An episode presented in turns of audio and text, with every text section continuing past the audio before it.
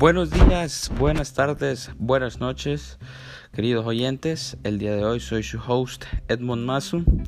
El día de hoy hablaremos de un tema súper interesante en su podcast filosófico, que es la ética del consenso.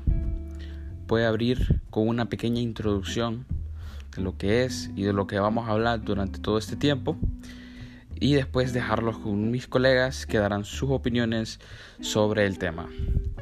El consenso se logra con la participación y el consentimiento de todos los miembros de la comunidad.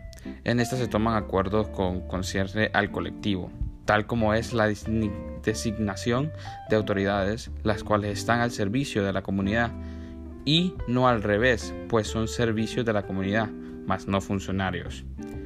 Así que generar un consenso implica por un lado la participación de las partes involucradas y por otro lado mantener y ejercer el poder comunitario. En el consenso, las partes se entrelazan en el entendido del servicio comunitario, así como la construcción de la autonomía. Los dejo con mi colega Brian, que seguirá con su opinión del tema y nos explicará más de lo que es la ética del consenso, cómo funciona y Espero que les guste. Gracias.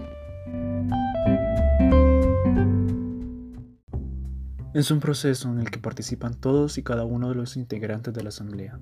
De esta manera, Linkersdorf afirma que para los pueblos tojolabales, el consenso representa aquello que lo que el pueblo busca son sistemas de complejidad creciente. Una idea que implica tanto evolución como sorpresa y emergencia. En muchas comunidades indígenas persiste el ideal del consenso al que se llega por la participación de todo el pueblo en asambleas. De igual manera, la asamblea designa cargos dirigentes a personas que destaquen por su edad avanzada y su sabiduría. Los gobernantes están sujetos al control de los miembros de la comunidad. Como proclama un lema común, deben servir obedeciendo.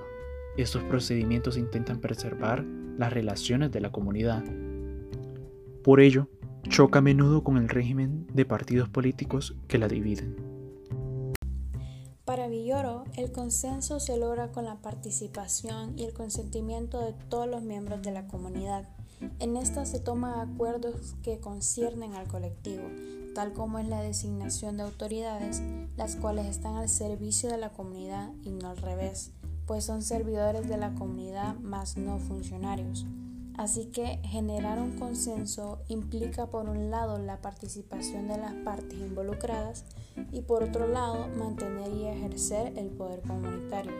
En el consenso, las partes se entrelazan en el entendido del servicio comunitario, así como en la construcción de la autonomía, en palabras del propio Kawasi en las relaciones interpersonales entre adultos, el consenso como base de una acción conjunta se tomaba como algo axiomático. Esto no quiere decir que siempre se alcanza. En ninguna parte fue África un reino de completa armonía.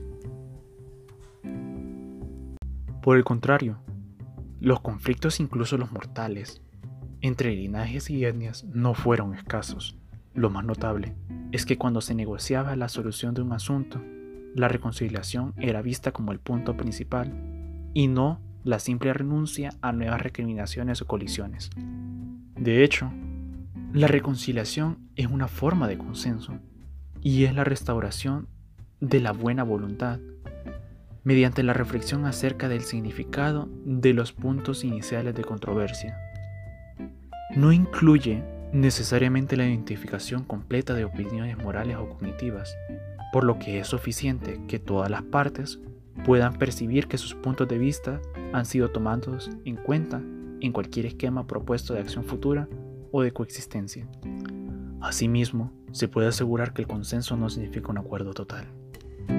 Según Kawasi Wiredu, el consenso en estos pueblos es la base de la acción conjunta, por lo que no sería posible cualquier acción de este tipo sin un acuerdo en la que las palabras involucradas están conformes.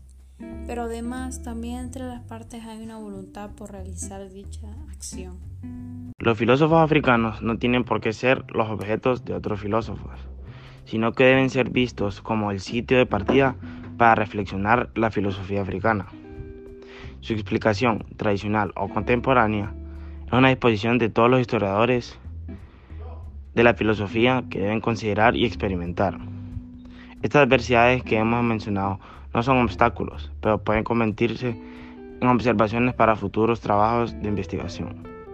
Bueno, queridos oyentes, muchísimas gracias por haber escuchado.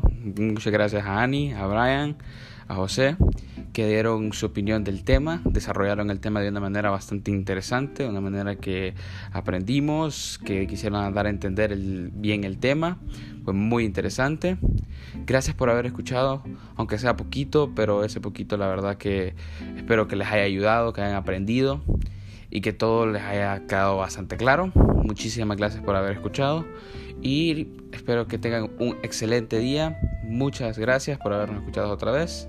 Nos vemos.